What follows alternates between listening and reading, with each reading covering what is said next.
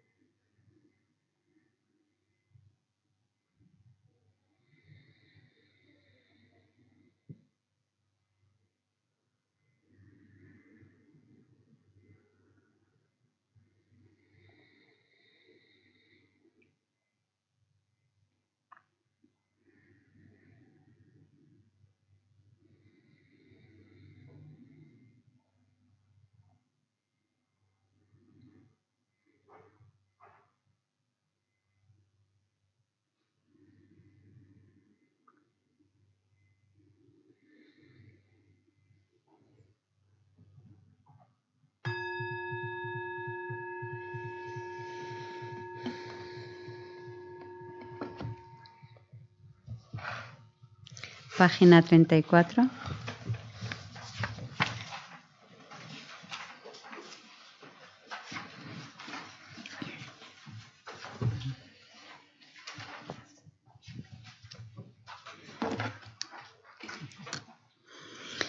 Busco refugio hasta que esté iluminado en el Buda, en el Dharma, en la Asamblea Suprema, que por mi práctica de la generosidad y las demás perfecciones pueda llegar a ser un Buda para beneficiar a todos los seres. Busco refugio hasta que esté iluminado en el Buda, en el Dharma y en la Asamblea Suprema, que por mi práctica de la generosidad y las demás perfecciones pueda llegar a ser un Buda para beneficiar a todos los seres. Busco refugio hasta que esté iluminado en el Buda, el Dharma y en la Asamblea Suprema, que por mi práctica de la generosidad y las demás perfecciones pueda llegar a ser un Buda para beneficiar a todos los seres. Que todos los seres tengan la felicidad y sus causas, que todos los seres estén libres del sufrimiento y de sus causas, que ningún ser se aleje de la felicidad que está libre de sufrimiento, que todos los seres permanezcan en la ecuanimidad, libres del apego hacia los amigos y del odio hacia los enemigos. Reverentemente me postro con cuerpo, palabra y mente. Presento nubes de todo tipo de ofrendas reales e imaginadas. Declaro todas mis acciones negativas acumuladas desde tiempos sin principio y me regocijo en el mérito de los seres santos y de los seres comunes. Te ruego que permanezcas hasta el fin de la existencia cíclica y que hagas girar la rueda del Dharma para todos los seres. Dedico mis méritos y los de los demás para la gran iluminación. Esta base, ungida con perfume, cubierta de flores, adornada por el monte Meru, los cuatro continentes, el sol y la luna, la imagino como un campo de Buda y la ofrezco. Que todos los seres disfruten de esta tierra pura. Y Guru Randa Mandala Kam Niryatayami. Y vamos a ir a la página 190 o 191, vamos a ver. 191. Bueno, eh, íbamos a hacer las alabanzas a las 21 Tara, pero quería ver una cosa antes. A ver, un momentito. Ok. Qué rabia. Ah, a ver. Vale, sí. Las vamos a hacer y las vamos a recitar en castellano, cantadas, porque probablemente no estáis tan acostumbrados al tibetano, aunque al lama prefiere el tibetano, ¿ok? Pero bueno, eh, como no está que se la. Venga, entonces, desde tu sublime morada en el Potala, oh Tara, nacida de la letra verde Tam, tu coronilla está adornada con Amitabha, madre acción de los Budas de los tres tiempos. Tara, te ruego que vengas con tu séquito. Los dioses y semidioses se inclinan ante tus pies de loto, oh Tara, tú que rescatas a todos los indigentes, Madre Tara, te rindo homenaje. Oh, me postro ante la noble liberadora trascendental, Tara veloz heroína, ojos cual rayo instantáneo, de lágrimas compasivas, naces de Buda Chenresi, a ti te rindo homenaje, de rostro como cien lunas, otoñales tan brillantes como mil estrellas juntas, a ti te rindo homenaje, de color azul dorado, lotos adornan tus manos, esencia de perfecciones, homenaje a tus acciones, en quien confían bodhisattvas, corona de tatagatas, alcanzas las perfecciones, tu tara y un homenaje, llenas reinos y el espacio, bajo tus pies siete mundos, atraes a todos los seres, homenaje y venerada por poderosas deidades, los espíritus dañinos te alaban y te respetan, Tradipe rindo homenaje, que más magias enemigas, tu pierna izquierda extendida, la derecha recogida, homenaje a ti conture, destruyes maras internos, con cara de loto airada, exterminas enemigos, Homenaje a ti tus dedos en el corazón dan forma almudra de las tres joyas y emanas ruedas de luces, homenaje, gozo y radias con tu brillante corona, muy sorriente con tu tare, suyugas, maras y devas, homenaje a ti que invocas, asamblea de protectores, rostro fiero y vibrante de la pobreza liberas, homenaje a ti la luna te adorna en la coronilla, sobre tu pelo a mitad resplandece eternamente. Homenaje a ti que moras entre refulgentes llamas, piernas en postura irada, proteges al Buda Dharma. Homenaje tú golpeas el suelo con pies y manos, con mi mirada fiera vences los siete inframundos. Homenaje a ti virtuosa, feliz con en nirvana, dotada como mi soja, vences negatividades. Homenaje tú suyugas, enemigos y das gozo. Diez sílabas en el mantra con la letra Jun liberas.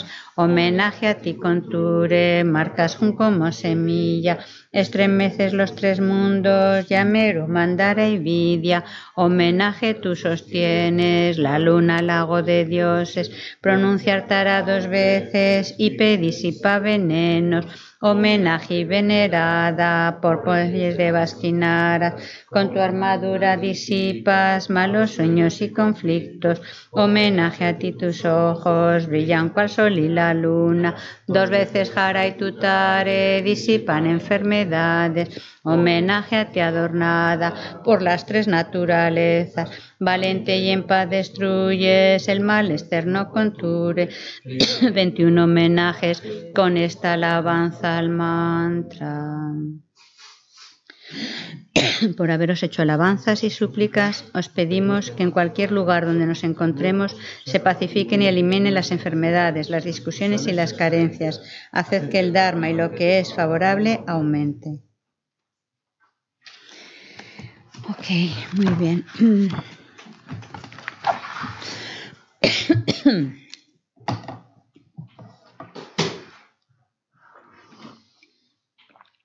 Rosa, ¿oyes bien desde ahí? Vale, perfecto.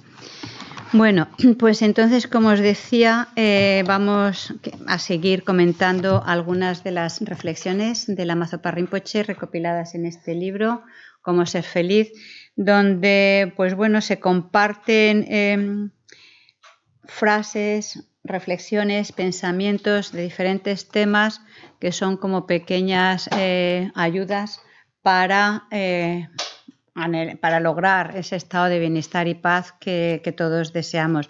Quería también, previo a eso, compartir, eh, justamente pues ojeando eh, un, otro libro de su santidad, el Dalai Lama, aunque está en colaboración con alguien, de unas entrevistas que le hicieron, que se llama El arte de la felicidad. Y entonces, así a voleo, he cogido alguna página a ver qué nos decía.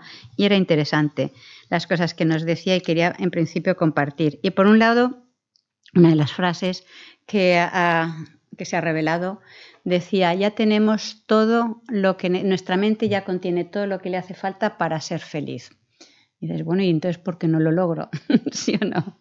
Tenemos las herramientas, pero sin embargo todavía eh, está nuestra mente infeliz. Entonces es porque todavía no tenemos la habilidad realmente para para permitir que se dé, para permitir que cuando se habla, eh, cuando hablamos de esto de la felicidad, no es tanto como lo veo yo y, eh, tal como lo vengo entendiendo con, las enseñanzas de los maestros, no es tanto algo a incorporar de fuera hacia adentro, sino permitir que realmente se manifieste, es decir, quitar los obstáculos que hay para que se revele y se manifieste esa felicidad innata eh, de lo que es la naturaleza clara y pura de nuestra mente. Entonces, se trata de ir reconociendo cuáles son esos obstáculos, cuáles son esos impedimentos y entonces poder ir trabajando con ellos y eh, iremos cada vez como sintonizando más con la naturaleza más pura, más clara de nuestra mente y probablemente estaremos mucho más a gusto. ¿ok? Y aquí nos dice su santidad, dice, el primer paso en esa búsqueda de la felicidad es aprender cómo las emociones y comportamientos negativos son nocivos y comprender y reconocer cómo las emociones y comportamientos positivos son eh, beneficiosos. Esto es el, ABC de lo que es el budismo. Eh, todos ya lo hemos escuchado muchas veces, eh, que la felicidad no es algo que se encuentra afuera, sino que surge del interior. Pero claro, hay que poder identificar qué elementos tienen que estar presentes para ese estado de bienestar y qué elementos lo distorsionan. Y como estamos tan distraídos con el mundo de afuera, pues no reconocemos cómo se va formando el malestar, la insatisfacción, el sufrimiento, y entonces eh, estamos ciegos a lo que sucede dentro y solamente identificamos fuera los responsables de la felicidad o los responsables del sufrimiento. Entonces aquí lo que se nos propone es mira hacia adentro y, descubre cómo se originan determinados estados mentales y entonces trabaja, cultiva hacia, hacia esos, esos pensamientos, esas emociones que contribuyen con el bienestar y trabaja con aquellos para debilitarlos, erradicarlos, que perturban tu mente. ¿ok? También nos dice su santidad, dice, mediante este aprendizaje surge la determinación de cambiar y comprendemos que está en nuestras manos el poder hacerlo. Y yo diría que es que somos vagos, somos vagos y perezosos. Tenemos em, el Buda no va, a hacer, no va a hacer el trabajo por nosotros, no nos van a regalar la felicidad. Y a veces somos un poco como infantiles, pensamos que bueno, que esto caerá, no sabemos cómo, mágicamente, eh, siguiendo exactamente igual los mismos patrones de conducta, de pensamiento, de relaciones. Y claro, pues eh, si, creamos mm, causas de conflicto, pues eso es lo que vamos a experimentar. Si cultivamos eh, determinados estados mentales que aporten entendimiento, armonía, bienestar, pues eso es lo que vamos a experimentar. Pero lo que tenemos que darnos cuenta es que está en nuestras manos. Es decir, nadie va a hacer la labor por nosotros y vamos a seguir dándonos, eh, experimentando frustraciones, problemas, eh, sin sabores, hasta que realmente nos hartemos y digamos, bueno, basta ya, tengo que hacer algo.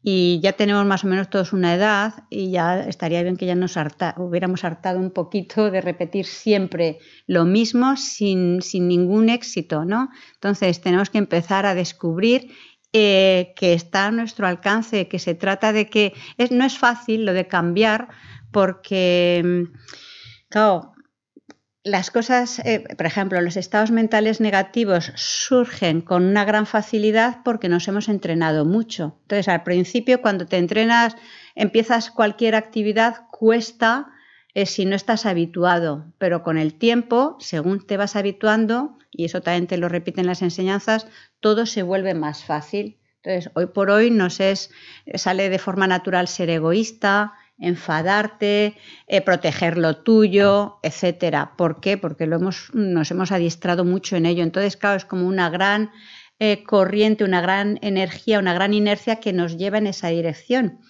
Y aquí eh, nos hemos de dar cuenta de que justamente esa dirección a la, que nos empujan estos estados mentales negativos, en realidad son un gran desgaste y causan sufrimiento. Entonces, claro que nadar contra corriente, por así decirlo, la corriente de nuestras propias emociones negativas, pues cuesta, pero eh, vale la pena. Ah, por otro lado, todas las labores cotidianas que hacemos o seguir al deseo y a nuestros y al enfado, etcétera, sigue siendo trabajoso y lo único que te da es sufrimiento. Entonces, el esfuerzo que hagamos por ir cambiando gradualmente eh, los hábitos eh, negativos, eh, trabajando con nuestras emociones, dará fruto y un fruto que está en, consonancia con lo que verdaderamente deseamos. ¿ok? Entonces también nos dice aquí su santidad, dice, el odio, los celos, la cólera eh, perturban nuestra mente, mientras que la bondad, la compasión eh, aportan bienestar, aportan armonía. Y, y claro, si, no, si realmente no miramos hacia adentro, no logramos identificar eh, eh, qué, elementos están presentes cuando te sientes bien. Desde luego, así a ojo, cuando sientes odio no, no, es muy grato. ¿no? Hasta ahí sí que creo que lo identificamos todo. Tener rabia, cólera, enfado hacia alguien es desagradable, ¿sí o no? Eh, tener envidia tampoco parece muy atractivo, ¿no? O celos, tampoco es un estado muy atractivo, pero parece como que si no pudiéramos, como si estuviéramos condenados a tener esas emociones y que son como una otra doble naturaleza nuestra y no podemos hacer nada. Y no es así.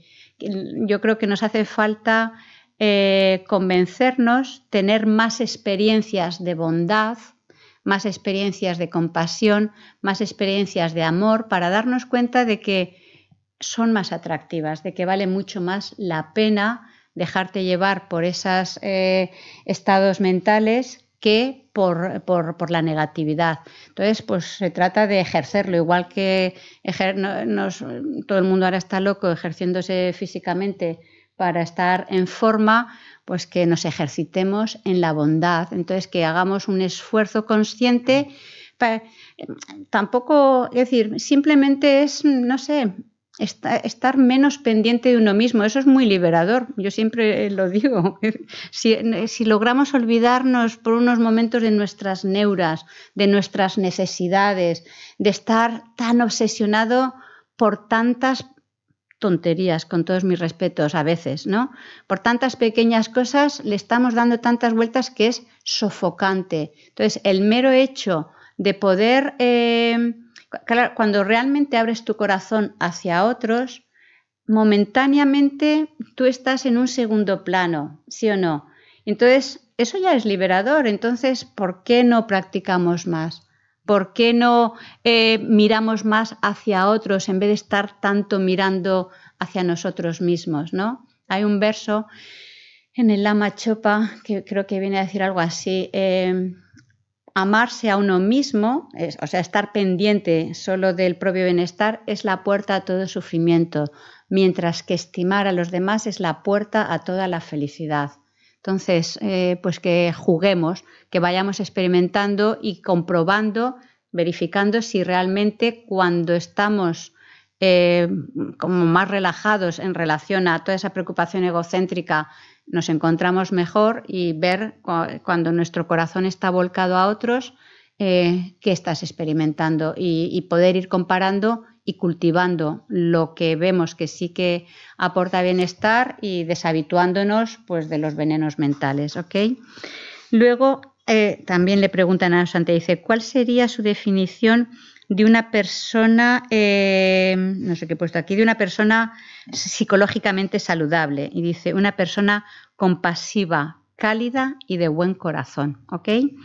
Em, un elemento que su santidad, además del buen corazón, menciona, dice, el comportamiento ético. Es otra característica de la disciplina interna que conduce a una existencia más feliz. El buen corazón, pues hombre, pues la verdad es que nos cuesta porque estamos acostumbrados al mal corazón un poquito, ¿no? O por lo menos estamos más familiarizados con la actitud egocéntrica. Entonces, claro que ir mm, quitándole fuerza no es fácil, pero cultivar una buena ética es algo que está mucho más a nuestro alcance y es la primera herramienta para no complicar la vida a otros y por lo tanto no complicártela a ti. Eh, cuando hablamos aquí de, un comportamiento ético, de una base moral, tiene que ver con, pues, como lo que también hemos aprendido de pequeños en el cristianismo, no hagas a los demás lo que no quieres que te hagan a ti, básicamente. En el budismo se va incluso un poco más allá. Haz a los demás, es decir, pones a los demás por encima de ti, son más importantes que tú mismo, pero por lo menos tener esa, esa atención de decir, bueno, si a mí no me gusta que me hablen mal, pues hombre, empieza a tratar mejor a los demás. Si a mí no me gusta que abusen de mí, empieza a respetar a otros. Si a mí no me gusta que me critiquen, que me engañen, que me traicionen, pues empieza a, tener una conducta similar con otros. Básicamente, eh, cuando hablamos de la ética, por lo menos eh, ya casi todos lo habéis oído, aunque aún así cuando el lama lo pregunta, a veces estamos diciendo mm, las 10 acciones incorrectas. ¿Os acordáis de cuáles son las 10 acciones? Fran sí que se acuerda, espero. Pepe, ¿cuáles son las 10 acciones negativas? no digas que no. No es verdad. Los 10 karmas negativos son las 10 acciones negativas. Tres del cuerpo, creo. Sí, a ver. Tres más del pensamiento. No, no, pero dime cuáles son. El enfado, el apego. acciones, no emociones. Tres acciones que no son buenas llevar a cabo con el cuerpo. Perfecto. ¿Qué más? Chachi, fantástico. Abstenerse de una conducta sexual errónea. Entonces, es algo, gracias, eh, es algo siempre, el, hábito de matar. Eh, no vamos con la metralleta cargándonos al personal, menos mal. Ahora, eh, en esta vida, quién sabe lo que va a pasar luego y quién sabe lo que hemos hecho antes, ¿vale? Ahora, mosquitos, cucarachas, ratones, pulgones y todo bicho viviente que nos moleste, ya parece que eh, no es tan fácil mm, tener esa conciencia de respeto a la vida. Y es cuestión de entrenarse, ¿eh? porque al, mosquito desde luego no le gusta que le den mm, la palmada esa final. Eh, entonces pues respetemos la vida y eso va a traer una, una, va a dejar un hábito positivo en nuestra mente, una buena huella que también va a facilitar el que nosotros tengamos mejor, eh, no necesariamente en esta vida, porque el karma no madura necesariamente en una misma vida, pero sí va, eh, son las causas para tener una vida larga, para tener una vida saludable, para tener energía etcétera. Entonces, el ir adiestrándonos poco a poco en evitar esas acciones negativas del cuerpo o de la palabra, como es el, mentir, el, ofender, el dividir con tu palabra, el, separar, no, el separar ya lo he dicho, el, a ver, eh, mentir, eh, dividir, herir con tu palabra, ofender o la palabra vana, la charlatanería. La palabra ya es más difícil de controlar porque además nos gusta hablar mucho y entonces una vez te, gusta hablar, eh, casi siempre hablamos de cosas, acabamos usando mal la palabra, ¿no? Entonces, pues es algo que también a ir educándonos y vemos que se crean muchos conflictos realmente a través de, una, de un mal uso de la palabra, ¿no? Entonces, eh, ¿no quieres esos conflictos? Pues ves absteniéndote de esas acciones negativas del cuerpo, de esas acciones negativas de la palabra y ves cultivando una mente que no se deje llevar por la malicia, por la codicia ni por ideas erróneas o, fundamentalistas. ¿ok? Entonces, estos primeros aprendizaje en la ética ya es algo que no solamente trae felicidad a largo plazo y a medio plazo, sino que incluso a corto plazo va a facilitar. Eh, no es lo mismo, yo que sé, convivir con personas que están unas aprovechándose de otras y abusando unas de otras, que vivir con personas que por lo menos sabes que van a respetarte, van a respetar lo tuyo y no tienes por qué temer en relación al daño que te vayan a hacer, ¿sí o no? Entonces, su santidad nos anima. Esta es eh, uno de los componentes claves para la felicidad que todos eh, estamos buscando, ¿vale? Y también nos dice dos cosas más en relación a esto. Dice, una mente disciplinada conduce a la felicidad y una indisciplinada hacia el sufrimiento.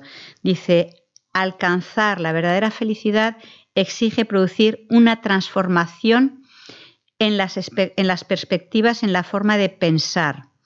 Igual que nuestro cuerpo necesita vitaminas y nutrientes para lograr la felicidad, de la misma forma necesitamos diferentes métodos para superar eh, los estados negativos y eh, todo este cambio requiere tiempo, es decir, adiestra tu mente.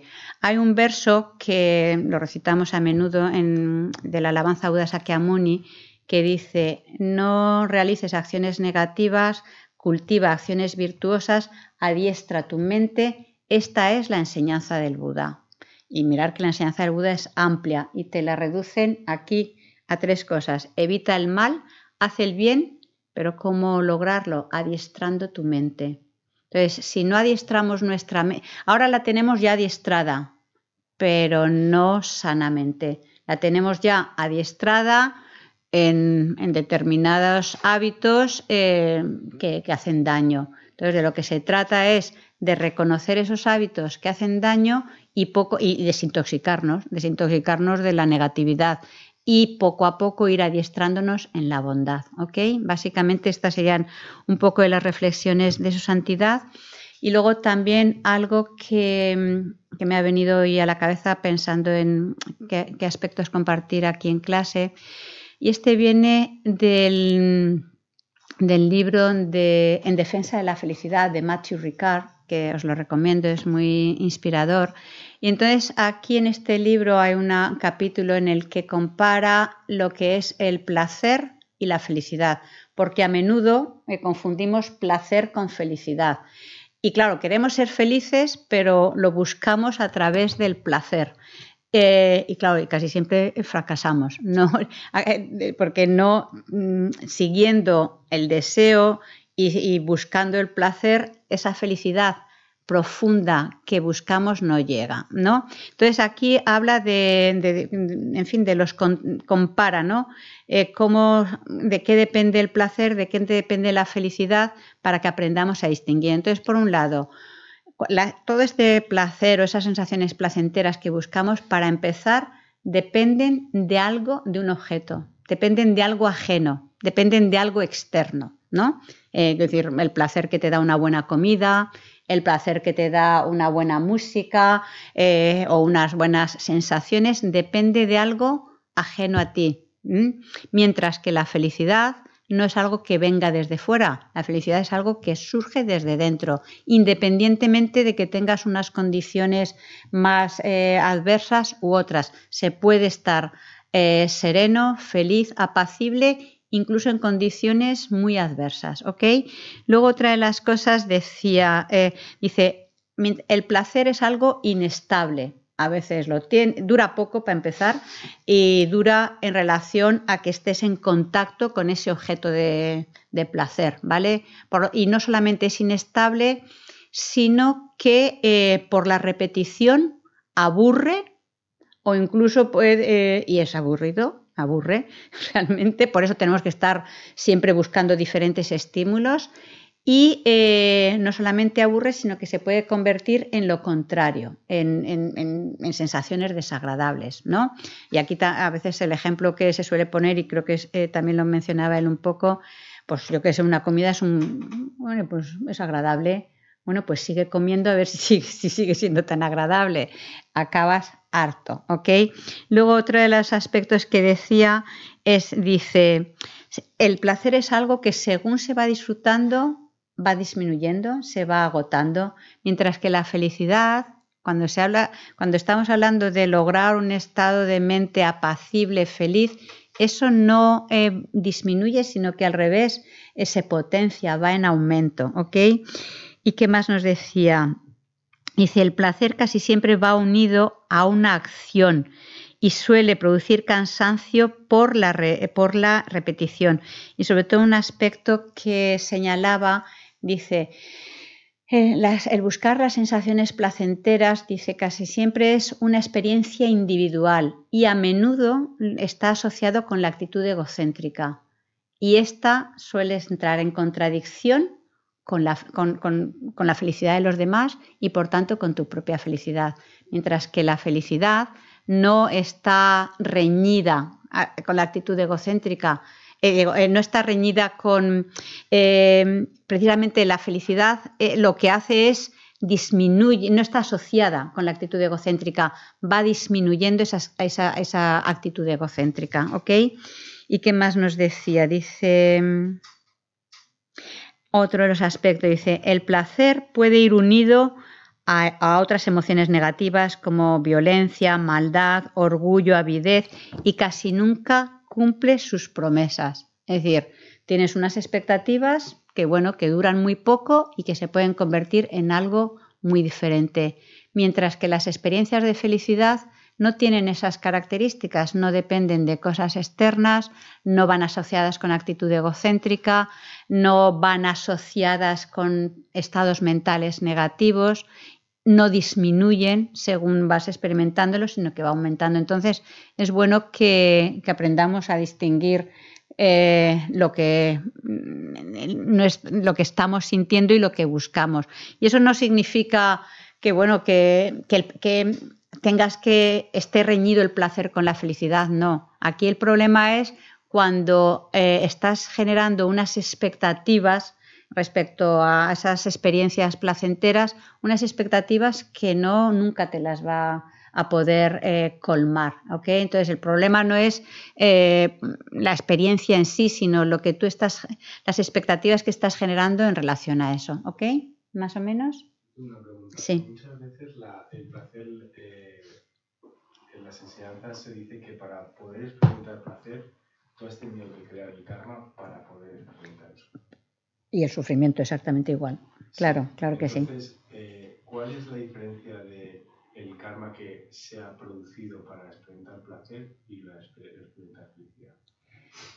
No te lo sabría decir, sinceramente. Eh, en principio, claro que cualquier sensación agradable, desde una, brisa fresca, a una buena comida, a, tener pues eso, unas sensaciones agradables a través de nuestros sentidos, por supuesto esto viene de una acción virtuosa. Ahora, ¿cómo tú te relacionas con eso? Es decir, eso es algo que ya traemos del pasado.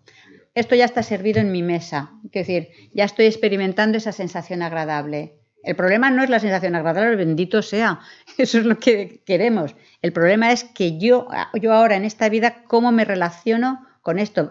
Sentir placer no es malo, es bueno, pero el problema es cómo me relaciono yo con esa sensación placentera. Es decir, si yo estoy generando unas expectativas, si yo estoy generando apego, si yo estoy aferrándome a eso, eh, eh, lo único que estoy haciendo es fortaleciendo justo eh, un engaño, estoy fortaleciendo el apego, estoy fortaleciendo una distorsión, ¿sí o no? Y fortaleciendo la ignorancia. Entonces, estoy por un lado con una, con una sensación, como lo veo yo, con una sensación agradable, es la maduración de una buena cuenta kármica del pasado y lo que yo haga ahora con esa sensación agradable puede o ser una buena inversión para kármica para el futuro o una mala inversión para el futuro, ¿sabes? Entonces, en principio, tanto placer como felicidad es fruto de alguna huella positiva que hayamos creado en, eh, algún momento.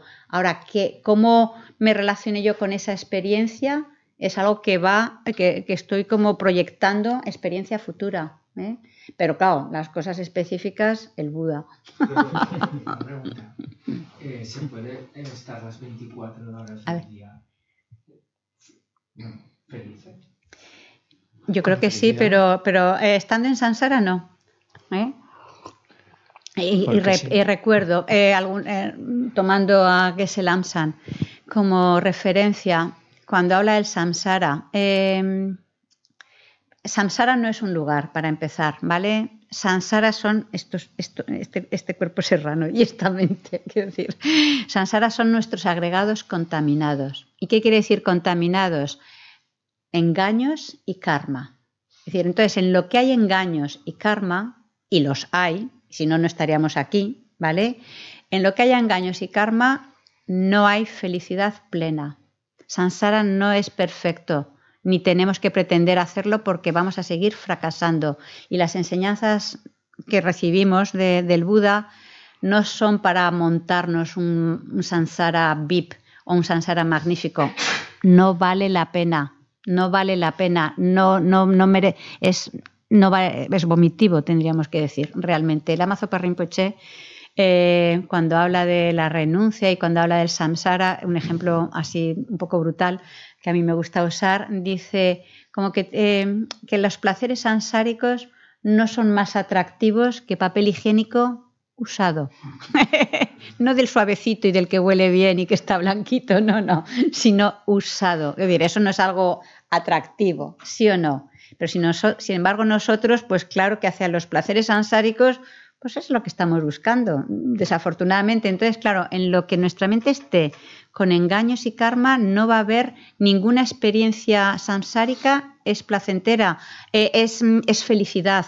Eh, y lo que Gesel Amsan suele decir, dice, donde quiera que mires es sufrimiento, cualquier amistad es amistad de sufrimiento, cualquier movimiento, cualquier sensación en samsara es sufrimiento. Lo que pasa que... Eh, decir, nosotros solo identificamos el nivel más burdo del sufrimiento, y a veces a lo mejor un poco más sutil, solo identificamos el más burdo, que ese es el que no queremos, es decir, eh, un, dolor físico, una pérdida emocional, eh, un, conflicto interno, mental.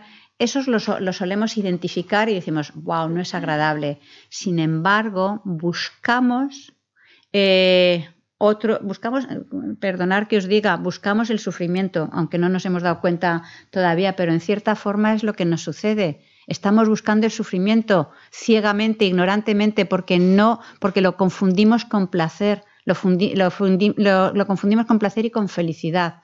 El, seguir, el dejarnos arrastrar por el deseo, lo que llamamos ese sufrimiento mm, basado en los objetos sensoriales, por ejemplo, pero sobre todo el nivel más sutil que es hacia el que tiene que tender nuestra renuncia, es este sufrimiento que llamamos el sufrimiento muy sutil, compuesto que todo lo impregna, o el sufrimiento que todo lo abarca, que es el mero hecho de tener una mente todavía no libre, una mente eh, contaminada por engaños y karma. Entonces, en lo que esté eso presente, las 24 horas del día, es decir, el sufrimiento está servido, el despertador por la mañana, ¿sabes? Ya cuesta, ¿para qué vamos a negarlo? ¿Sabes? Claro, es decir, sí que, y sí que podemos llegar, eh, es decir, claro que el Dharma nos va a dar herramientas para estar más serenos, para saber cómo eh, ir manejando las situaciones, para saber aceptarlas eh, y para ir no dejándonos llevar tanto por la locura mental. Por supuesto que sí. Y eso, mm, pues, pues, bendito sea, que decir, eso ya da mucho. Pero obviamente eh, mayúsculas de felicidad en samsara es imposible. Eh, solamente una mente plenamente libre es la que puede ser una mente feliz y lograr una mente plenamente libre, eh, libre de engaños, es básicamente, ¿ok? Ahora, claro que hay grados de, felicidad y grados de sufrimiento y sí que el Dharma te va a ayudar a poder obtener una mayor felicidad, pero no hay que conformarse con eso, sinceramente.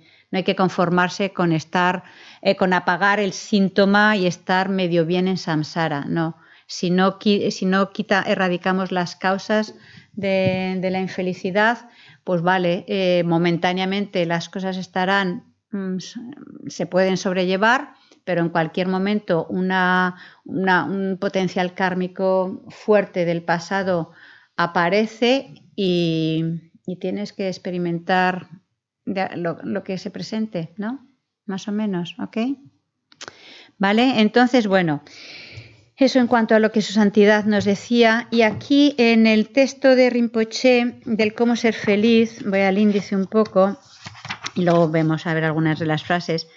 Los temas que nos, habla sobre la felicidad, eh, dando algunas de las claves sobre cómo se consigue esa felicidad y principalmente eh, hablando de que la felicidad es algo que viene de la propia mente, no viene de fuera, aunque luego se nos olvide, y sobre todo también cómo eh, pues es uno mismo, dependiendo de cómo va. Eh, que algo también importante a tener en cuenta es que las cosas no suceden al azar. ¿Queremos ser felices? Cultiva las causas. ¿No quieres ser un desgraciado? Evita las causas. ¿ok? Entonces, aquí hay una serie de reflexiones de la Rinpoche respecto a cómo originar o crear esa felicidad. Luego también hay otro capítulo en las que hay una serie de frases sobre la meditación. la meditación, esa eh, herramienta que tenemos para mirar hacia adentro, descubrir justamente eh, cuáles son los componentes eh, de la felicidad y cuáles son los componentes del sufrimiento y sobre todo el adiestrar nuestra mente en la virtud, el adiestrar nuestra mente en la, en la bondad. Eh, y el ir, pues eso, quitando fuerza y, ir cambiando, transformando lo que ya está arraigado, que es la ignorancia, el egocentrismo y sus familiares, ¿no? Entonces, en lo que estén fuertes estos estados mentales, pues unos desgraciados seguro, ¿vale? Luego también nos habla del deseo, hay diferentes reflexiones sobre, eh, hay una de las frases que no, no, sé si las ponía aquí, pero creo que dice, dice Rinpoche algo así, dice, tan pronto dejas de seguir al deseo, hay satisfacción, ¿no? Entonces, eh, reflexionemos, ¿no? Porque claro, nuestra mente siempre está empujada, arrastrada por el deseo. Tan pronto mm, cortas ese dejarte llevar y satisfacción. Aún así, su santidad, también creo que hoy leyendo un poco en uno de los libros, Decía, hay dos tipos de deseos, eh, los que te conducen eh, hacia, hacia, la insatisfacción, dice, y hay otros deseos como el deseo de lograr la felicidad y el deseo de practicar el Dharma y de transformar tu mente y de lograr la liberación, ese sigue siendo deseo, pero te ayuda a, determinarte, a buscar los medios para lograr la felicidad y a determinarte a trabajar con tu mente para lograrlo. Y en ese sentido, ese deseo no está produciendo, no te está eh, fortaleciendo en la insatisfacción. Luego habla también varias em, frases sobre la actitud. Y la actitud es algo que también habéis escuchado un montón de veces, los que venís por aquí. Depende de con qué actitud ah, em, interactuemos con los demás, de qué motivación haya eh, en nuestras acciones a la hora de hablar, a la hora de relacionarnos, a la hora de actuar, pues eso es lo que va a, atraer, a, ocasionar, a tener una resonancia, una resonancia en el otro y también una resonancia en nosotros mismos. Entonces, el cultivar una actitud positiva. Y siempre que decimos positiva o negativa tiene que ver con que el resultado de esa acción produzca bienestar o produzca malestar. pero todavía no es suficiente eh, ese criterio para, para hablar de positivo o negativo, porque bueno, en un momento determinado algo a corto plazo te trae bienestar, pero a largo plazo no. ¿vale? Entonces hay que buscar siempre el plazo medio o el plazo largo, que te traiga la felicidad por lo menos a plazo medio o a plazo largo, no lo inmediato. Y también lo opuesto, hay ciertas actividades que a corto plazo eh, pues, pues son dolorosas, pero sin embargo a largo plazo trae bienestar. Entonces siempre hay que mirar el largo plazo, ¿ok? Y luego, bueno, pues va hablando de varios temas sobre la paz, la compasión. Hay un especial sobre la compasión para con el enemigo, el enemigo y esto pues también me parece difícil. Dices, bueno, ¿cómo puedo generar una buena actitud eh, frente al enemigo? Pues la verdad es que cuando empiezas a reflexionar sobre todas las propuestas que tiene la Mazo Rinpoche eh, sobre la bondad del enemigo, dices, caray, me quedo corta, necesito más, porque parece ser que es una maravilla, algo que nosotros no queremos. Pero claro, em, si lo que estamos, algo importante es, decir, realmente queremos cultivar paz, ¿no? Estamos hablando de tener una mente en paz, en armonía. Entonces, ¿cómo vamos a cultivar esa paz si no hay alguien que nos ponga a prueba? Es decir, con los que están eh, cercanos a nosotros, pues es fácil. ¿no? Con los que están todo el día como halagándonos, pues es fácil, pero eso no te fortalece. Es decir, eh, la paz tiene que venir frente a las circunstancias. Hay varios tipos de, de, paciencia. La paciencia ante el sufrimiento, la paciencia ante el enemigo, la paciencia en tu, en tu transformación espiritual. Entonces, especialmente la paciencia ante el enemigo necesitas enemigos, ¿sí o no? Y hay formas de poder trabajar, claro, frente al enemigo, a, lo que, a los que consideramos enemigos, los consideramos enemigos ¿por qué? porque eh, frente a, estamos percibiendo determinadas características de esa persona o de la actitud hacia nosotros y son características eh, que, interpretamos, que vemos y además de que exageramos como dolorosas, como dañinas. Dejamos todo lo demás fuera, pero hay otros ángulos para poder eh, contemplar esa misma situación o a esa misma persona. Sin embargo, nosotros en nuestro análisis no lo hemos tenido en cuenta. ¿ok? Entonces, si tenemos una mirada más amplia, podemos darnos cuenta de otros aspectos y tener otra lectura respecto a, aquel que está tildado de enemigo. Y en vez de ser objeto de enfado, puede llegar a ser objeto de bondad, objeto de compasión. Y aquí, pues, una serie de reflexiones de la Mazo Rinpoche nos, nos habla de todo esto. ¿Ok?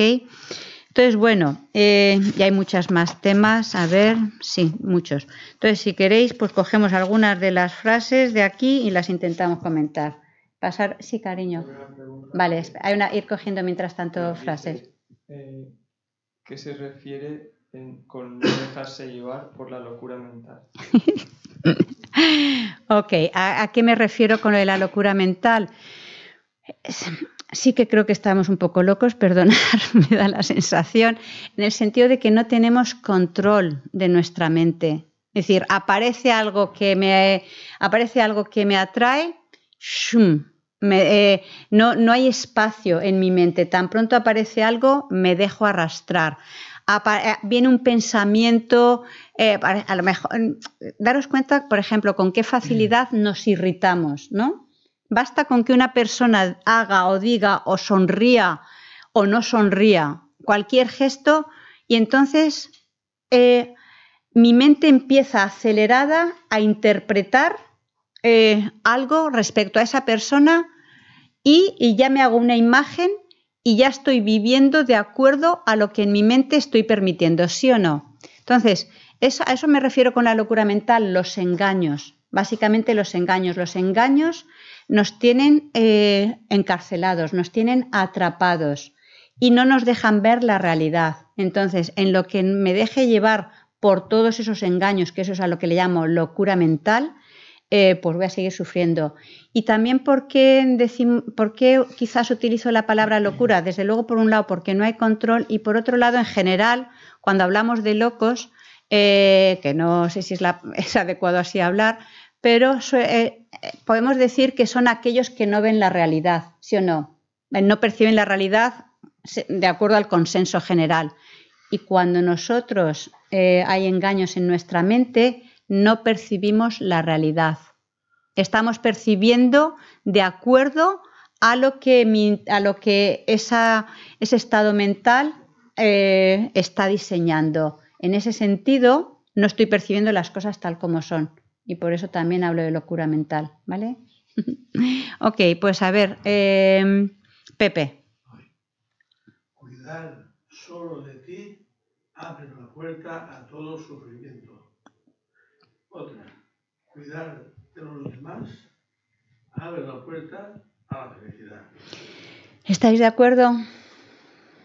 ¿Estáis de acuerdo todos? La repito aquí, cuidar solo de uno abre la que, de hecho más o menos he mencionado esa frase en un momento. Cuidar de uno mismo abre la puerta al sufrimiento y cuidar a los demás abre la puerta a la felicidad. ¿Estáis de acuerdo o no?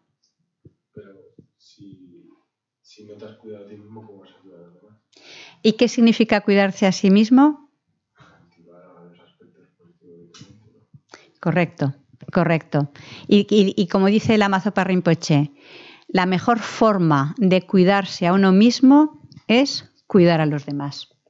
Pues, Te da la vuelta al tema. Porque claro, daros cuenta, cuando hablamos de cuidarse a uno mismo, es yo, mi, mío y lo primero. Eso abre la puerta al sufrimiento. Y Rinpoche, también otra frase que aparece, creo que es en el libro de Virtud y Realidad de la Mazopa Rinpoche, dice, no seas tú mismo. ¿sabes? Porque yo mismo lo que soy es siempre eh, como defender el terreno, mm, aferrarme a lo mío. Entonces, claro, eh, el sentido de esta frase es, en la medida en la que estés centrado en ti mismo, olvidando a otros, sufrimiento. Si, eh, pero claro, es cierto, y como él resalta, por supuesto, aprender a cuidar a los demás, eh, eh, cuidar a los demás es algo paulatino. Es algo que tiene realmente. Bueno, yo la verdad es que hasta forzado creo que es bueno hacerlo, sinceramente, porque me parece totalmente venenoso el solo pensar en nosotros mismos. Me parece completamente venenoso. Pero claro, tenemos que descubrirlo. Entonces, obviamente, para poder empezar a cuidarnos verdaderamente a nosotros y poder, por tanto, cuidar a los demás, pues tenemos que empezar a trabajar con, erradicar de nosotros los venenos mentales y con lograr en nosotros la felicidad que vamos anhelando. Los que habéis escuchado más enseñanzas de Gesela o estáis más familiarizados, cuando se habla del, en el Landrim, ¿no? Se habla, son las enseñanzas que nos hablan de cómo cultivar tu mente gradualmente para eh, lograr el pleno despertar, para el desarrollo del, de todo, del potencial búdico. Entonces, en estas enseñanzas te van, eh, eh, nos van aportando diferentes reflexiones para ir gradualmente cambiando nuestra mente para llevarla a tres puntos, a lograr generar tres puntos en tu mente. lo que llamamos la renuncia, que básicamente tiene que ver con esa determinación a cortar con los engaños y el karma, esta determinación de ser libres, le llama la, Mayese, eh, a generar la mente de la bodichita, que tiene que ver con esa mente altruista que se responsabiliza con la felicidad de los seres y para ello eh, aspira y se determina a lograr la iluminación para poder ayudar a otros, y lograr eh, la sabiduría que comprende la ausencia de entidad. ¿ok?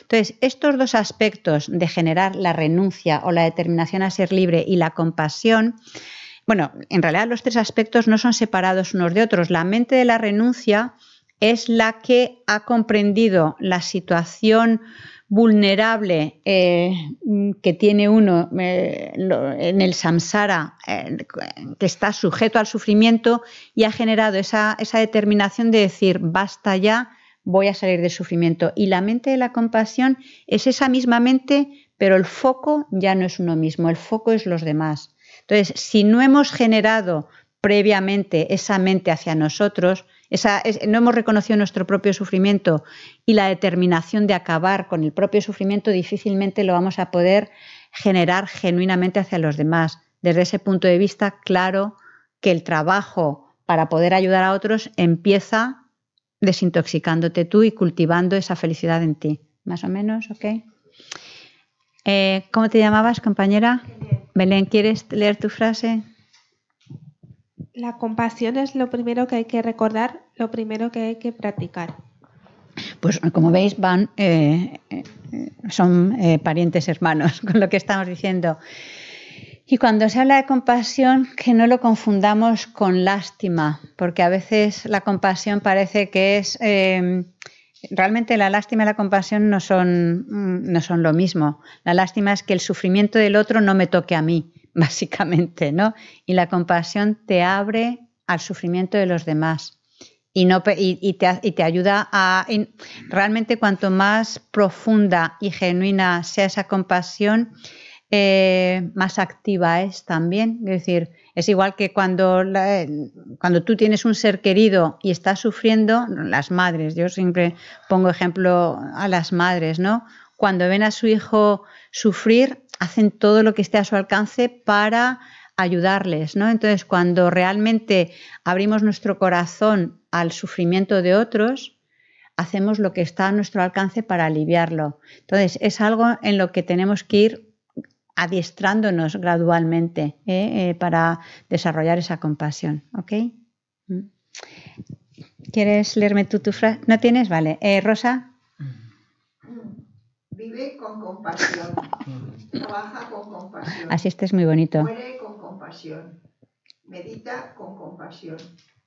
Cuando lleguen los problemas, vívelos con compasión. Esto, esta frase ya la habíais oído alguna vez, ¿verdad? Es, vienen muchos libros de la Mazo Parrimpoche, pero es interesante lo de cómo acaba, ¿no? Incluso con los problemas. Eh, afrontalos con compasión. Básicamente de lo que se trata es eso de que no es a, lo es decir, cuando hablamos de la meditación no es algo a dejar en el cojín los miércoles o, los, o por las mañanas cuando meditemos y el resto del día se nos ha olvidado el trabajo que tenemos que hacer con nosotros mismos. Necesitamos eh, estar atentos las 24 horas del día a lo que está sucediendo en nuestra mente y sobre todo el estar atentos no em, cuando se habla de la atención y ahora que está tan de moda el mindfulness no no simplemente es oh me estoy rascando la oreja no. El Amazo Rinpoche suele decir dice hombre un ladrón tiene mucha mindfulness, tiene mucha atención porque tiene que ir muy sigiloso, muy atento de no hacer ruido y es muy consciente de lo que está haciendo, pero eso no te, eso no, no te ayuda. La atención, eh, eh, cuando se habla del factor mental de atención, se trata de cultivar el recuerdo de mantener tu mente en lo virtuoso en, un estado saludable.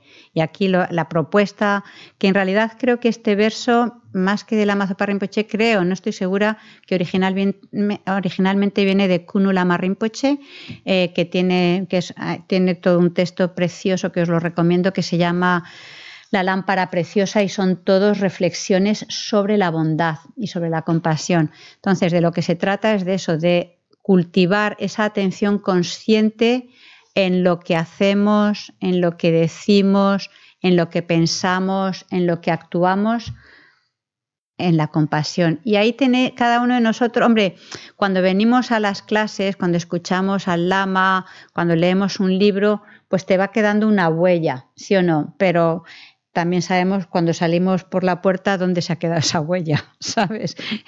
Es, eh, cuesta el llevárnosla. Aún así, va quedando un cierto pozo, pero hay que hacer el esfuerzo consciente por parte de cada uno de nosotros de, mantener ese recuerdo vivo. Entonces, ponerte, igual que eso, que te planificas ir al gimnasio y, y desayunas todos los días y demás, pues planificarte el cultivar conscientemente este, este, esta, esta, mente de la compasión. Obviamente, cuanto más enseñanzas hayas recibido, mayor apertura y mayor, más instrumentos tienes para saber cómo trabajarla en lo cotidiano. Pero, incluso aunque no hayamos recibido muchas enseñanzas, se trata un poco de abrir los ojos, basta. Eh, tampoco a veces es tan difícil abrir los ojos.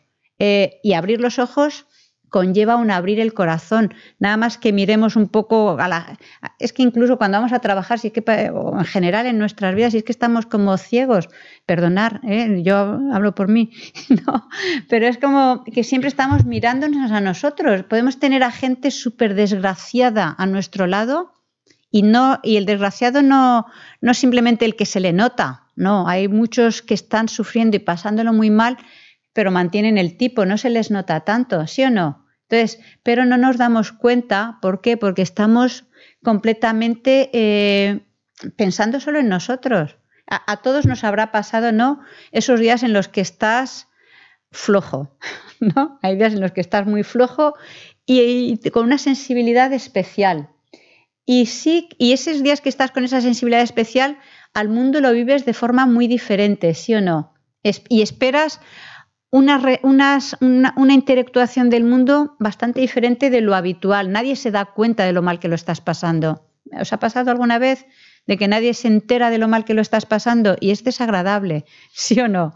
Entonces, claro, y, realmente a veces se nota bastante eh, que se está pasando mal, pero estamos ciegos. Entonces, se trata de ir viendo, realmente abrir el corazón, abrir los ojos a los seres y permitir que surja la compasión. La compasión surge en base a reconocer el sufrimiento. Es verdad que, como decíamos antes, si no reconocemos el sufrimiento en nosotros, difícilmente lo vamos a reconocer en otros. Cuanto más hayas saboreado, hayas reconocido eh, tu situación, más fácil vas a poder identificar cómo se siente en otros y, sentir esa empatía. ¿ok? Entonces, poneros vuestros ejercicios para... yo como siempre hago la misma ruta, que soy de hábitos. Entonces, y, este barrio está, eh, te lo pone muy fácil para poder ver el sufrimiento, Pues sinceramente me, me gusta mucho andar y contemplar a las personas y, y me y son momentos que, que los aprecio mucho porque realmente me ayuda a ver a la gente, ¿no? Y bueno, pues una meditación andando, ¿qué podemos hacer, no? En el autobús, en el trabajo, etcétera. ¿eh? A ver, eh, Teresa. Me ha salido la misma que la anterior. Pues fíjate que he estado intentando ver si. Te quédatela, pues.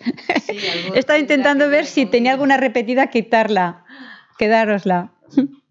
Eh, subyugarla propiamente es la esencia de la enseñanza de Buda Ah, mira, lo que había dicho antes.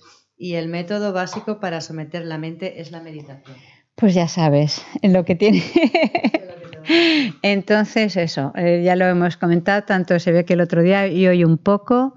Eh, se trata eso de, de, de subyugar nuestra mente. Mm, Estamos, mm, somos como un pelele, ¿no? Como un nos creemos libres y realmente un pelele. O sea, tan pronto viene una historia, por ejemplo, cuando tienes ganas de cascar, ¿no?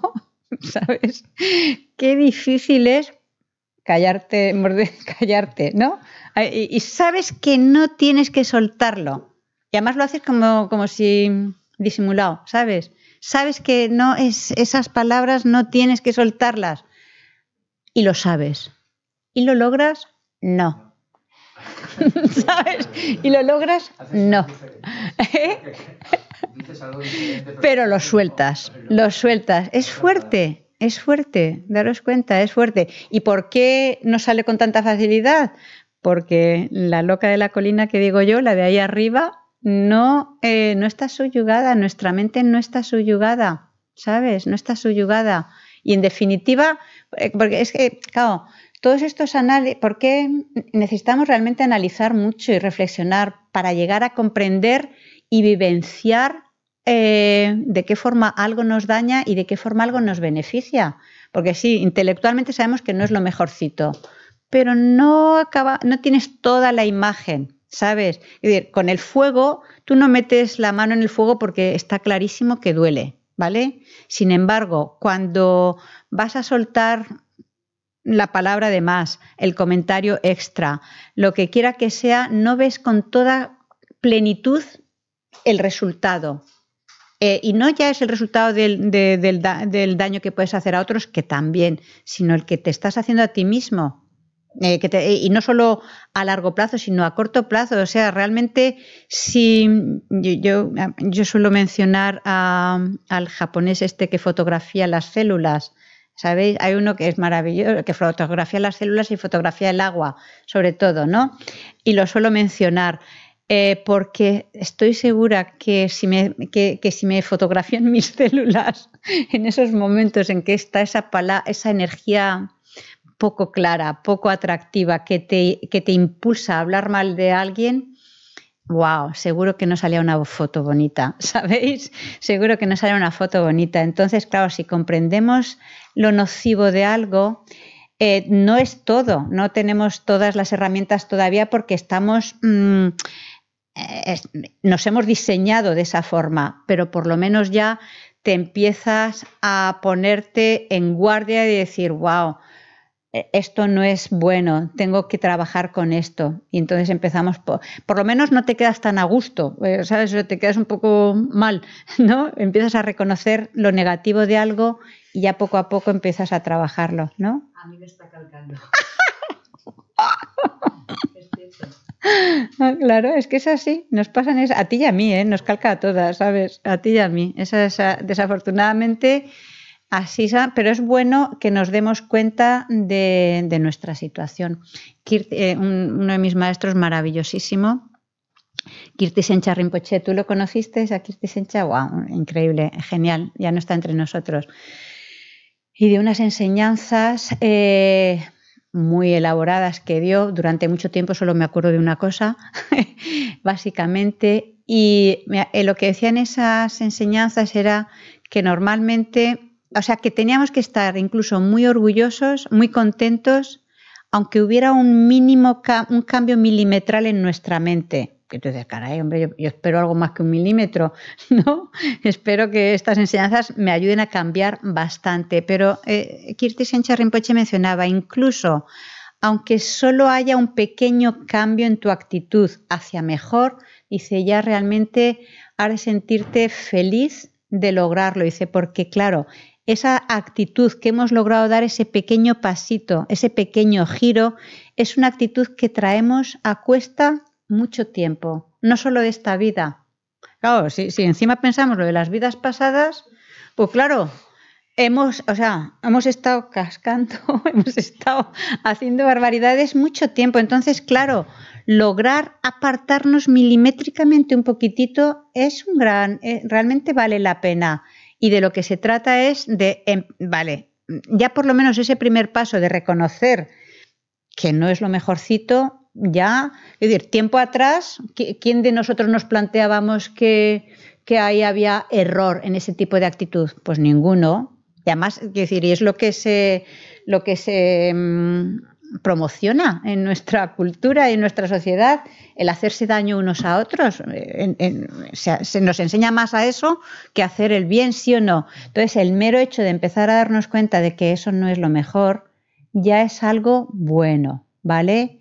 Es algo que bueno y que y porque tenemos que reconocer esas cosas buenas para estimularnos, porque es claro, si estamos todo el rato diciendo, wow, qué mal lo hago, no avanzo, tal y que cual, pues obviamente tampoco te, te va a- a ser un estímulo para continuar, pero el reconocer que sí, que ya hay ciertas cosas que nos damos cuenta de que podemos hacer mejor, ya es algo importante, ya es un cambio, ¿vale? Entonces eso que también lo reconozcamos, pero como decía su santidad en una de las reflexiones, dice, lleva tiempo. Pero claro, como también el, el refrán dice, a Dios rogando y con el mazo dando, pues aquí igual, ¿eh? Hay que trabajárselo. ¿eh? El apego es como la miel sobre el filo de una cuchilla. Esta también salió el otro día, me parece. la Pare- parece placer, pero solo ofrece dolor. No sé si apareció también el otro día. Yo creía que las había quitado o no, pero no lo sé, vaya. Eh, el apego no es fácil, reconocer que duele, que hace daño. Con el enfado, eh, eh, quizás es uno de los puntos positivos, el que no es agradable, no es grato y entonces puedes identificar más rápidamente el daño que hace, pero el apego, la palabra ya lo dice, impregna todo y así como una mancha de aceite no es fácil de quitar, pues eh, nuestros sentidos están totalmente hábito, adictos a lo agradable. Y entonces eh, pues algo agradable lo quieres mantener, perpetuar, entonces no es fácil. Para trabajar con el apego, eh, pues necesitan, como con cualquier emoción negativa, por un lado, eh, eh, reconocer que está surgiendo. ¿Cómo se define el apego? Es como ese factor mental que exagera las cualidades atractivas de- de- del objeto de apego y no se quiere separar de ello. ¿ok? Yo cuando hablo del apego, eh, algo que, también a veces resalto es, claro, en realidad el, eh, el apego lo generamos en relación a personas, objetos, situaciones que en verdad no existen. Es decir, eh, nos hemos creado una película virtual, un holograma, ¿sabes? De la situación. No existe. Lo que estamos, aquello a lo que estamos aferrando no existe tal y como nos estamos. Claro, luego te das el batacazo. No existe tal y como tú te estás aferrando a ello. Hemos filtrado al otro o a la situación o al objeto, hemos, eh, lo hemos pasado como por un tamiz y a, mi lado solo queda lo agradable. Todas las desventajas, todas las imperfecciones quedan por ahí fuera. Yo solo he, per- he- elegido, he seleccionado determinados as- aspectos y encima los exagero. Y entonces me creo una película que no tiene nada que ver con, lo que está detrás de ese tamiz que mi propio apego ha, diseñado. ¿Comprendéis lo que digo? Entonces, claro, generamos unas expectativas en relación a algo, que nunca va a poder satisfacerse, porque no existe tal y como nosotros lo estamos percibiendo. Y luego también es interesante, eh, claro, si, si, realmente fuéramos buenos meditadores, podríamos ver eh, qué es lo que empieza a pasar cuando surge el apego. Eh, y, y incluso hasta siendo malos meditadores creo que podemos darnos cuenta de algunas cosas. No es tan atractivo, es sofocante. Por ejemplo, eh, y bueno, que cada uno sabrá su objeto de apego: ropa, comida, iPhone, tecnología, etcétera. Cuando aparece algo a tu conciencia mental que te atrae, te has quedado pegado. Te has quedado pegado. Vas por ahí como un zombie, ¿sabes? El resto del cuerpo va como un zombie, pero tu mente está enganchada en otra cosa. ¿Sí o no? Está totalmente atrapada en algo. Y, y, y, realmente no eres libre. Es como que todo ronda en torno a, a, esa, a, esa, a esa historia hacia la que sientes apego. Y ahí no hay tranquilidad, eso es agitación. Eso es agitación. Entonces, con el apego te lo pasas mal antes, durante y después. Es decir, no es agradable hasta que logras tu objeto del apego, no es agradable. Encima cuando lo logras, va y no cumple, no cumple. Y encima, y si incluso el pequeño tiempo en el que quizás eh, hay una cierta satisfacción, va acompañada de mucha impureza, del miedo a perderlo, ¿sí o no? Mira que no es fácil, y esto si, os lo si nos lo traducimos a las relaciones, no, se verá muy claro. Es angustioso, es decir, el, el, no querer separarte de tu objeto de apego es sofocante. Y para el otro, ¿para qué la broma? ¿Sabes? No. Entonces, lo pasas mal antes, durante y después. Entonces, claro, si comprendes que no es para tanto y que, y que realmente, o sea, cuanto, cuanto más comprendamos el daño que nos hace, más valor vas a tener para decir cómo trabajo con ello. Ahora voy contigo. Y básicamente, eh, bueno, hay muchas reflexiones que nos pueden ayudar a suavizar el, lanzarnos, ¿no? el, exagerar, el, controlar esa mente que, que, distorsiona la realidad. Por un lado, siendo más objetivos con esa realidad. ¿eh? Y te suelen decir contemplar los aspectos desagradables del objeto. Y aquí voy a decir también otro ejemplo, también de los brutos, que eso se, la, se lo leí en eh, un consejo de un maestro zen a un discípulo, era un monje zen, que, claro, pues ten, si era un monje, pues tenía sus votos de celibato, eh, supongo, parece ser. Y entonces, pues se había quedado enganchado con, con alguna, con alguna chica, estaba pues con un gran apego hacia la chica. Entonces le preguntaba al maestro qué puedo, cómo podía trabajar ese apego. Y la respuesta del maestro Zen dice, pídele que te envíe en un tarrito sus heces y te las pones en el altar delante.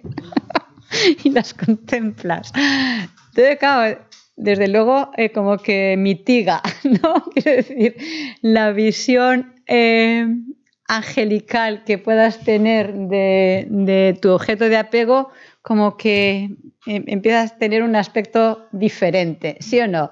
Entonces, eh, uno, de las, uno, de los antídotos, uno, porque hay más, eh, pero el clásico que suele ser es contempla los aspectos desagradables de ese objeto de apego, que son los que has dejado fuera para tener una realidad más objetiva. Tú y ahora luego Pepe, que estaba hace rato. Mm. No, no, tú mismo ya. Pero a veces aceptas lo bueno y lo malo de la persona. Correcto, por supuesto. Correcto, correcto. Y ya no llegas a ser correcto. Amigo, será... eh, de hecho, eh, porque no vamos a hablar mucho de esto, pero eh, apego y amor en realidad van en diferentes direcciones. Y aún así, eso no significa, que decir, pues claro que no, estamos en Sansara y estamos educándonos. No significa que porque hablemos de la negatividad del apego, entonces soltemos todo aquello. Vamos, que no sería imposible soltar todos nuestros objetos de apego, porque eh, el problema no es los objetos, el problema es la película que llevamos dentro, ¿sí o no? Entonces, claro que nuestras relaciones a mayor componente de apego, más sufrimiento servido. Eh, si hay más amor, menos sufrimiento seguro, aunque aún así hay una mezclilla. ¿eh? Que el apego, lo, más dañino que lleva es que te lleva al enfado. Correcto. También tienes eh, muchas gracias por, por eh, señalar eso, porque claro, bueno, acaba. Mm. Eh, y el enfado ya es lo último. Ahí viene todo lo mal que te vas a encontrar tú y los de tu alrededor. Correcto. Lo mejor de todo para ir bien es la meditación, meditar, ¿cómo se llama esto? A ver, a ver. Ecuanimidad, a lo mejor. Una buena, La buena motivación. buena motivación, eso es lo que te lleva al buen camino. Ujú. Sí es importante también ese aspecto. Creo que en su momento la Mazopa Rinpoche eh, creo que mencionaba, dice, el enf- eh, a ver si logro eh, reproducir aquello, que- como lo expreso, dice, el enfado es la respuesta que surge cuando tu apego no encuentra, no, encuentra satisfacción, algo así. Porque claro, daros cuenta, lo que subyace al enfado es, no han salido las cosas como yo quiero, ¿sí o no? Entonces, claro que hay un sustrato de apego eh, frente a, a toda a esa, a esa energía negativa del enfado. Me aferro a algo, las cosas no salen, enfado. Entonces, y, el enfado eh, normalmente dice, eh, o sea, se habla de la negatividad tan grande del enfado, la comparan con, con el fuego que arrasa todo y lo incendia. Y, bueno, ya sabemos todos nosotros, cuando te has enfadado, mamá mía, sale lo que no está escrito, ¿sí o no? Si, si ha sido un enfado de los gordos y de los de verdad, te quedas casi, yo creo que en shock, porque dices, wow, todo esto llevaba yo dentro, o, si alguien te lo suelta, ¿no? Eh, y claro, eso luego es un daño y no es nada fácil reparar el daño eh, después de un enfado. Y desde luego no te fías ya de esa persona bastante, ¿sí o no? Eh, no, no es fácil restablecer es una relación cuando ha habido todo ese vómito que, que el enfado lleva, ¿sí o no? Entonces, sí, ah, es, es una energía muy destructiva, pero eh, el apego es lo que nos tiene agarrados, nos lleva completamente eh, a su aire de un lado para otro y, y- y sirve de base para esas negatividades, ¿ok? Muy bien, eh, a ver, Jorge, ¿quieres? ¿Da tiempo a una o dos más? Quererse uno mismo está bien, pero no funciona si el método no es correcto. La mejor forma de quererse uno mismo es renunciar al pensamiento egocéntrico. Bueno, eh, creo que está un poco comentada con lo que hemos venido hablando y lo que decía antes, la mejor forma es querer a los demás y eso tiene que ver con renunciar al pensamiento egocéntrico, pero tampoco es fácil. eh, cuando creo que era en la clase que teníamos ayer, me parece, hablaba de eso, de cómo el pensamiento egocéntrico realmente nos está... em, nos está torturando. Por ejemplo, en, nuestra vida cotidiana, cuando tienes un jefe pesado, ¿no? Eh, o un régimen opresivo, haces todo lo que puedas para, eh, para- estás todo el día quejándote y, y todo continuamente viendo cómo me puedo liberar de ese jefe opresivo. O, de, o si tú en tu relación con, con la mujer o con el marido es de los insoportables, tu único pensamiento es cómo me puedo liberar de esa relación, ¿sí o no? Lo vemos eso claro. Y sin embargo, con el pensamiento egocéntrico nos tiene torturados esta vida, la vida anterior, la anterior, la anterior, desde el sin principio y no solo a ratitos, las 24 horas. Y todavía le hacemos caso, todavía estamos a su servicio, todavía no reconocemos sus mañas para dañarnos. ¿Eso lo, lo, lo podemos empezar a reflexionar? ¿Es verdad o no? Decir, el, pensamiento egocéntrico realmente nos tiene eh, acorralados y sin embargo pues, le, damos carta blanca que siga actuando a sus anchas. Entonces, claro, no es fácil, eh, obviamente, ir mm, quitándole fuerza, pero sí que, pero, pero tenemos que hacerlo. No queda otra. Si, queremos realmente sentirnos bien, tenemos que eh, desarraigar al- a este, a este verdugo, ¿eh? que nos tiene, a este, al verdadero dictador dice la Mazopa Rinpoche, al dictador de la actitud egocéntrica. ¿ok? Entonces, mm, todas estas son reflexiones que, sobre todo en lo cotidiano, no siempre va a ser fácil identificarlo, porque, sabe disfrazarse bien, pero eh, que sobre todo cuando te irritas, cuando tienes problemas, cuando estás... mm, cuando tu ánimo está alterado o cuando te encuentras incluso de, mm, de bajón, etcétera, intenta ver si identificas quién, tiene, quién está haciendo, quién está maniobrando por ahí dentro. Y podremos probablemente descubrir que es de nuevo el pensamiento egocéntrico. Y entonces, eh, pues hay formas de trabajarlo. Y una de las formas es, eh, que ahora no vamos a extendernos mucho más, con la práctica del tonlem. ¿eh? Cuando se habla de la práctica del tonlem, del dar y tomar, se está justamente diciendo, ok, el, por ejemplo, el sufrimiento que, que tenemos, ¿no? Ya sea una enfermedad, un mal rollo con una persona, fracaso en nuestras relaciones, en el trabajo, etcétera, eso es fruto de un karma negativo, ¿vale? Que no tiene que ver con el vecino, tiene que ver conmigo. Ese karma negativo tiene que ver con un engaño. Y si voy rastreando con ese engaño, tiene que ver, eh, tiene una cierta relación con una actitud egocéntrica. Entonces, en esa práctica del dar y tomar y del tonlen se trata de decir, vale, ok, ahora estoy experimentando los frutos de mi actitud egocéntrica, entonces, para empezar, aceptar esa situación, eh, es decir, tú te lo, como dice Gesela, tú te lo guisas, te lo has guisado tú, tú te lo comes, ¿sabes? Es, es tu responsabilidad, no es la responsabilidad de otros, es tu propia responsabilidad. Entonces, aceptar esa situación que normalmente frente al sufrimiento no lo, no, no lo aceptamos, sino que todavía lo empeoramos más con nuestro rechazo, ¿vale? Entonces, aceptarlo y además en tu práctica de Tonlen sería como eh, imaginar que esa energía negativa de esa situación que tú estás experimentando va directamente, la aceptas, tomas ese sufrimiento, lo diriges como al, al demonio y la actitud egocéntrica para pulverizarlo. ¿ok?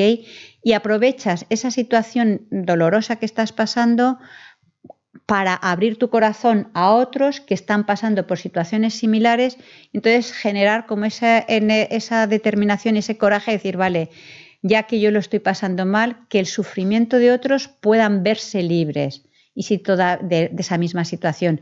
Y si todavía tienes más, más coraje, que ojalá el sufrimiento que, que otros están pasando pueda yo experimentarlo y ellos se vean libres. Y entonces imaginar que ese sufrimiento viene en forma de luz negra, se dirige a la actitud egocéntrica que es como una roca dura en tu corazón, la pulveriza e imaginas que de ti sale luz que llega a esos seres que están sufriendo y que esa luz es, la naturaleza de esa luz es las cosas buenas que funcionan en tu vida y se transforman en aquello que los seres necesitan, eh, compañía, eh, alimentos, eh, afecto, lo que quiera que sea. Es decir, trabajar como un ejercicio mental de estar dispuesto a sobrellevar el sufrimiento tuyo y a poder eh, estar dispuesto a aceptar el sufrimiento de otros y que la, bondad que hay en ti, las cosas buenas que hay en ti puedan madurar en otros. ¿Comprendéis lo que os digo? Entonces es como devolver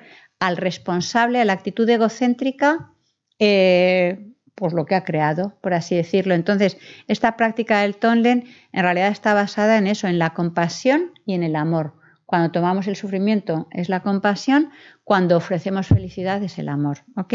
Más o menos. Y bueno, si de los que os queda alguna frase tenéis muchas ganas, me la decís y si no, pues lo dejamos. ¿Cómo lo veis?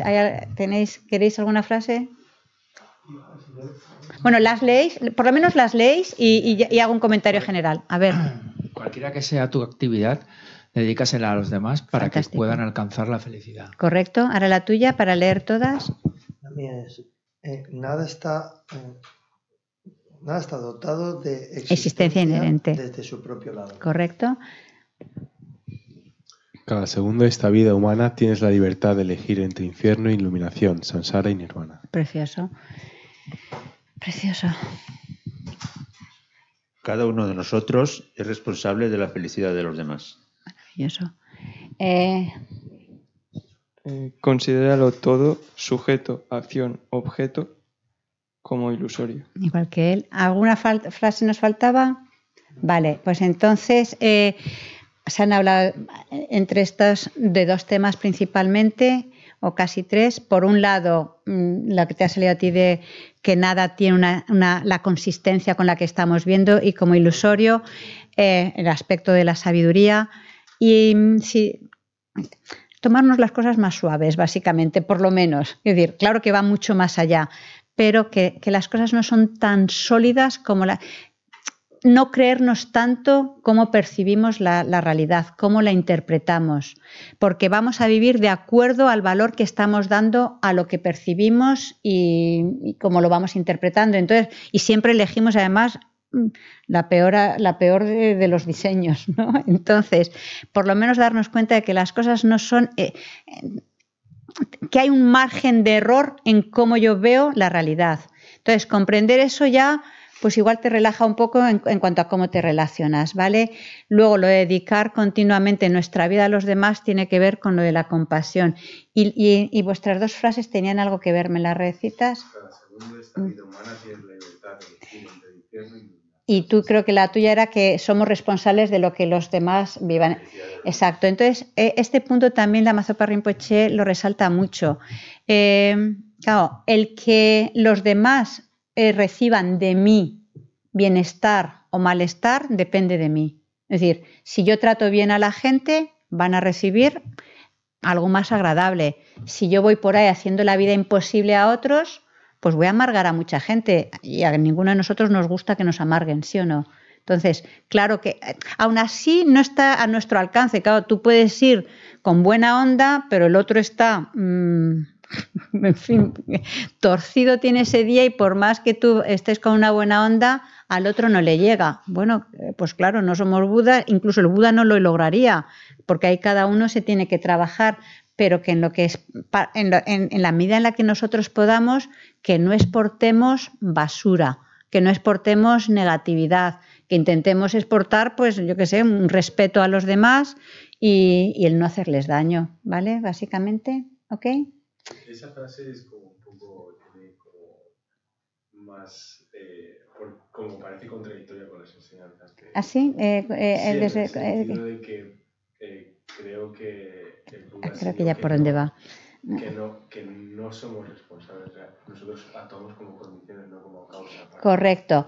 Eh, pero hay que saber coger lo que hay detrás de cada uno. Y en el sentido que la Mazopa Rinpoche nos dice, el que tú, por supuesto, a nivel último, cada uno es responsable de lo que le sucede, pero yo soy responsable de lo que yo exporto. ¿Vale? Entonces, yo puedo, eh, decir, eh, exportarme haciendo daño o haciendo beneficio. Entonces, y el que tú, y, por su- y el, el que tú recibas de mí bondad o recibas negatividad, eso depende de mí. Obviamente está tu karma, claro que sí. Y si tu karma es que, que- recibas negatividad de mí, ten por seguro que la cosa va a salir, sabes, fácilmente. Pero lo que se trata es darnos cuenta de eso, de que a, nuestro alcance hay mucho que podemos hacer por otros, ¿sí o no? Podemos servir perfectamente de condición para, la biene- para el bienestar o para el malestar de otros. ¿ok? Y, se trata de eso, de darnos cuenta. Sí, pero que si yo te quiero, si yo con mi intención te voy a decir cosas eh, que creo que te van a servir como felicidad, pero tú tienes el ca- la causa, o sea, tienes, eh, tienes el karma que tú vas a ver lo que te voy a decir como palabras que te van a herir, a- va a ser así. por Correcto. No tenemos, la, no tenemos la habilidad o la fuerza para eh, hacer lo que dice. No estoy de acuerdo. No somos budas, vale. Eso. No somos budas, por, por, por supuesto. Ahora, eh, aunque no seamos budas, aunque no seamos bodhisattvas, eh, hay mucho que podemos hacer para amargar la vida del vecino o para facilitarlo. Y, básicamente aquí lo que está diciendo es eso. Puedes amargar, es decir, de mí depende el que en un momento determinado yo te amargue a ti la vida, igual que como nos la amarga tantas algunas personas, ¿sí o no?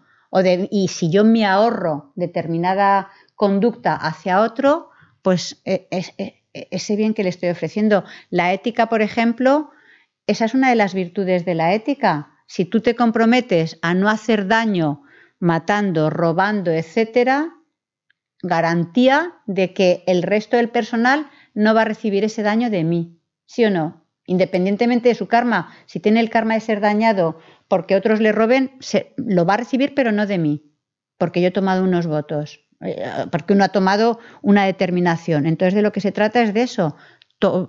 Adiéstrate en no hacer daño y entonces no van a recibir ese daño de ti. ¿No? Más o menos. Vamos a dedicar, chicos.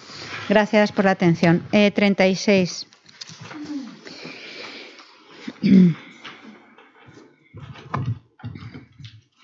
que por los méritos de estas acciones virtuosas pueda alcanzar rápidamente el estado de un Guru Buda y llevar a todos los seres sin excepción a ese estado iluminado. Que la suprema joya de la bodichita que no ha nacido surja y crezca y que la que ya ha nacido no disminuya sino que aumente más y más. En la tierra rodeada de montañas nevadas, tú eres la fuente de todo bien y felicidad Todopoderoso Chenresi Tenzin Yatso, te ruego que permanezcas entre nosotros hasta que finalice el samsara. Tú que sostienes el camino moral del suyugador, que sirves como el generoso que lo soporta todo, que mantienes, preservas y esparces la victoriosa doctrina de Manjunat y que realizas con maestría oraciones magníficas que honran a las tres joyas, Salvador mío y los demás tus discípulos, te lo ruego, ten una vida larga. Gracias. Bueno, pues el próximo martes ya sabéis, tenemos a Gesela, eh, será probablemente será una ceremonia lo que se haga, pero ya luego se continúa con, el ritmo normal, con el lama. Quédate tu frase, ¿eh? sin duda.